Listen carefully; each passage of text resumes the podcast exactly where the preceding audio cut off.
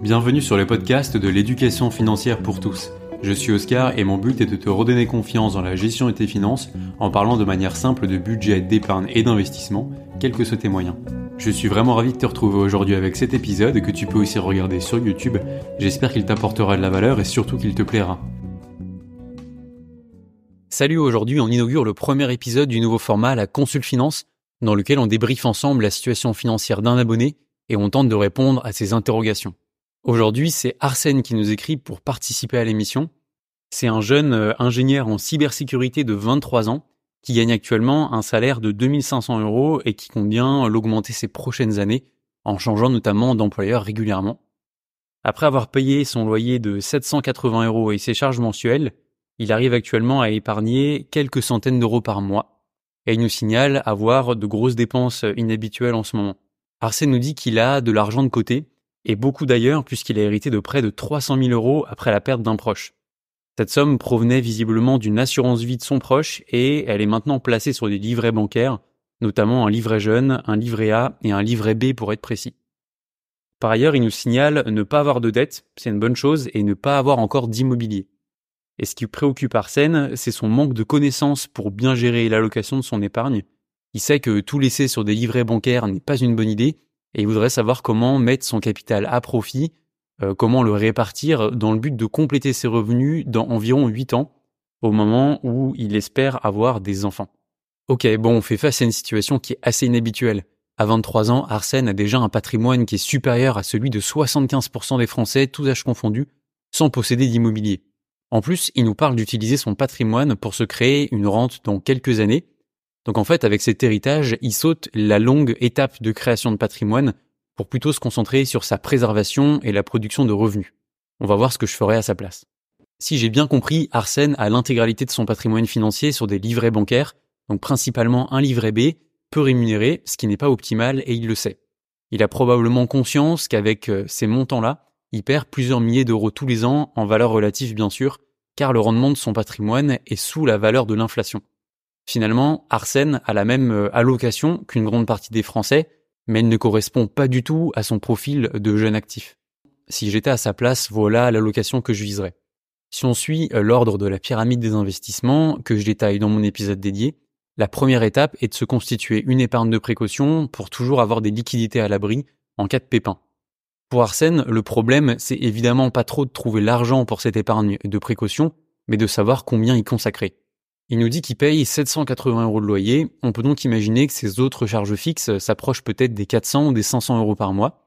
On va donc partir sur des charges mensuelles autour des 1300 euros. Multiplié par 5, ça nous donne un total de 6500 euros. Donc en fait, avec 6500 euros de côté, Arsène peut payer ses charges fixes pendant 5 mois, en cas de perte de son emploi par exemple.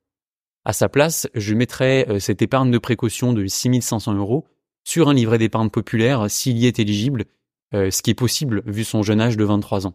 En ce moment, c'est le livret le plus rémunérateur avec 6% euh, de rendement garanti. Sinon, il peut très bien les répartir sur son livret jeune et son livret A, ça fonctionnera très bien aussi.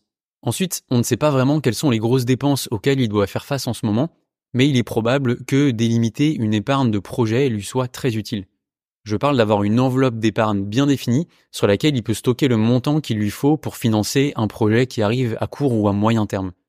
Il pourrait tout à fait stocker cette épargne de projet sur son livret A, mais dans ce cas-là, elle serait au même endroit que son épargne de précaution.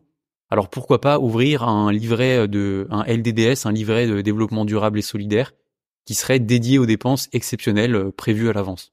Ensuite, Arsène nous indique vouloir changer d'entreprise régulièrement pendant sa vingtaine.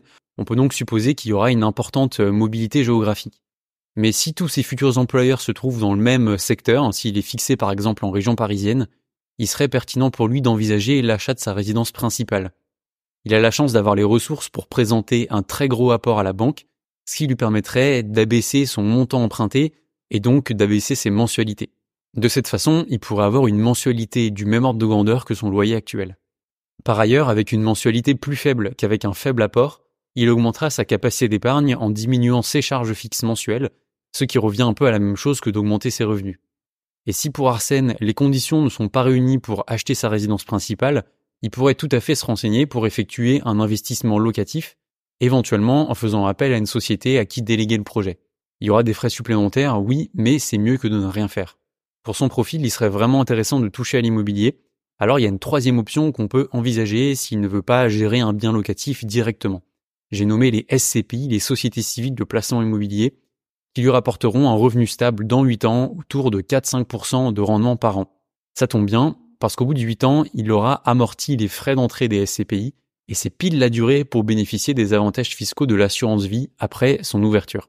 En plaçant des parts de SCPI sur assurance vie, il pourrait profiter du réinvestissement des loyers donc pendant les 8 premières années, puis en tirer par la suite une rente optimisée fiscalement.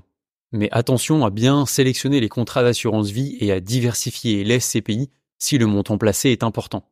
L'inconvénient à noter pour les SCPI, c'est qu'il est impossible d'en acheter à crédit sur assurance vie.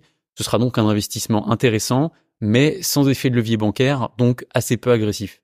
On peut en profiter pour revenir un peu sur les assurances vie. Quoi qu'il fasse au niveau de l'immobilier, à la place d'Arsène, je prendrai tout de suite date sur de bons contrats d'assurance vie, puisque comme je viens de le dire, il faut attendre 8 ans de détention pour débloquer ces avantages fiscaux. La base, pour moi, ce serait d'ouvrir ces contrats en plaçant les montants minimums exigés sur des fonds euros sans risque. De cette façon, il peut oublier euh, ses contrats d'assurance vie jusqu'au jour où il voudra profiter de leur fiscalité avantageuse. Par contre, il n'a pas vraiment besoin d'ouvrir un plan d'épargne retraite selon moi, étant donné qu'il n'est pas sur des tranches d'imposition qui sont élevées. Il n'a donc pas besoin de prioriser la défiscalisation qui est l'intérêt principal du PER.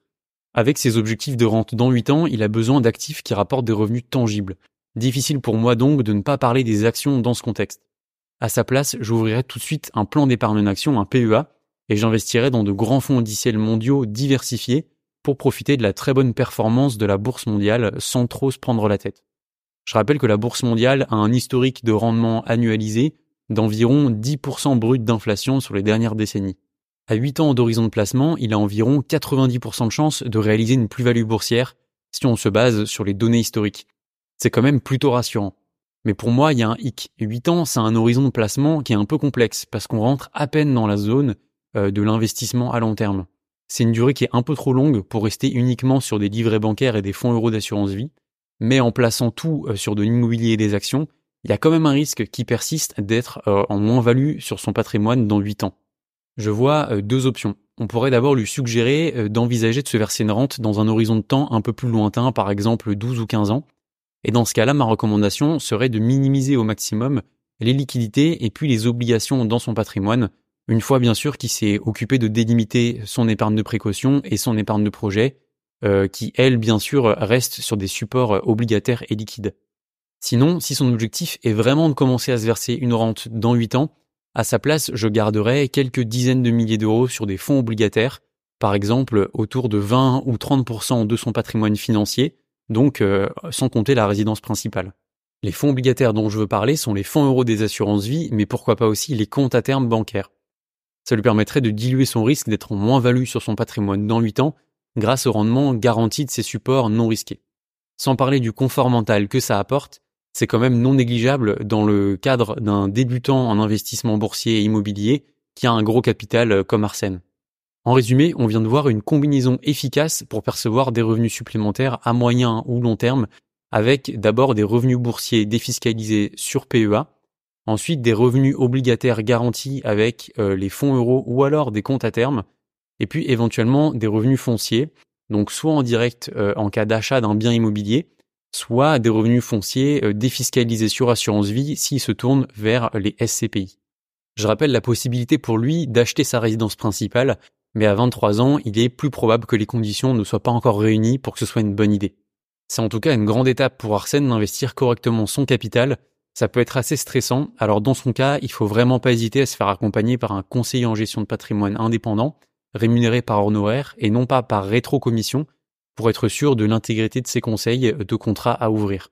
C'est pas indispensable, on peut tout à fait euh, gérer son patrimoine soi-même. C'est d'ailleurs ce que je fais mais ça nécessite quand même de se former un minimum et d'y passer un peu de temps. En tout cas, si ça t'intéresse, tu retrouveras en description les meilleurs euh, contrats de PEA et d'assurance vie selon moi, qui sont ceux que j'utilise pour ma propre gestion. Voilà, on vient de débriefer ensemble la situation d'Arsène.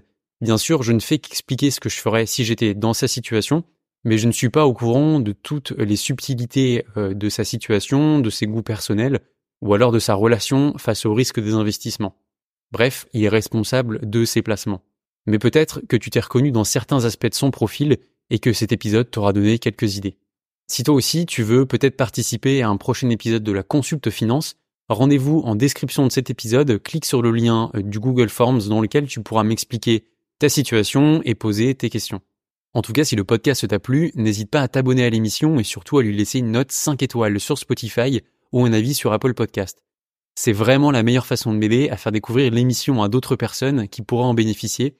Alors vraiment, merci d'avance si tu prends le temps de le faire. Je te rappelle que tu peux aussi retrouver l'émission en vidéo sur YouTube et sur l'éducationfinancière pour tous.fr. Encore merci de m'avoir écouté, porte-toi bien et rendez-vous sur les prochains épisodes.